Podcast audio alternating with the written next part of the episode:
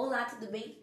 No podcast de hoje iremos fazer uma ligação entre história e literatura.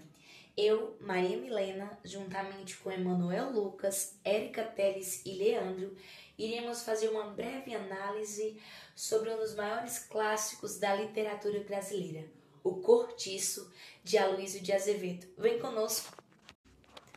O Cortiço é um romance do escritor brasileiro Aloysio de Azevedo. Foi publicado em 1890 e faz parte do movimento naturalista do Brasil. Aloysio de Azevedo foi o principal autor da vertente naturalista no Brasil e o primeiro escritor a viver de literatura no país. Exímio retratista de tipos sociais, escreveu inúmeras obras entre romances, contos, crônicas e peças teatrais, além de ter sido desenhista e característica. Sua produção literária concentra-se entre os anos de 1882 e 1895 aproximadamente, com destaque para o celebre romance O Cortiço, leitura considerada como fundamental para a compreensão das estruturas sociais cariocas no final do século XIX, pautadas na exploração econômica e na perpetuação das desigualdades. A obra O Cortiço é a mais emblemática do movimento naturalista no Brasil.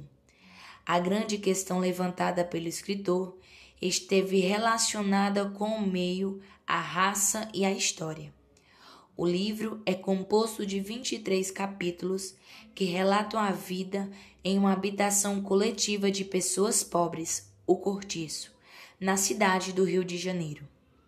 Mais do que empregar os preceitos do naturalismo, a obra mostra práticas recorrentes no Brasil do século XIX. Na situação de capitalismo incipiente, o explorador vivia mais próximo ao explorado.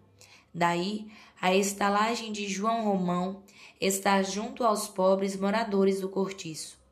Ao lado estava o burguês Miranda, de projeção social mais elevada que João Romão, vive em seu palacete com ares aristocráticos e teme o crescimento do cortiço.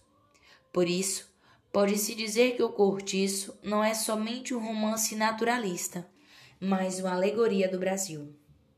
Assim, a declaração e a decadência do ser humano pode ser explicada pela mistura de raças que, segundo Aloísio, levam à promiscuidade. Ademais, o meio influencia diretamente o comportamento de seus personagens. A desigualdade social é um tema muito explorado, o qual é reforçado por meio da ascensão dos personagens, demonstra a ambição deles, envolvidas em questões superficiais ainda que tenha sido escrita em fins do século XIX, até os dias de hoje podemos notar essa postura de busca de ascensão social na sociedade brasileira. Sendo assim, agora iremos analisar três personagens que são marginalizados durante todo o decorrer do livro O Cortiço.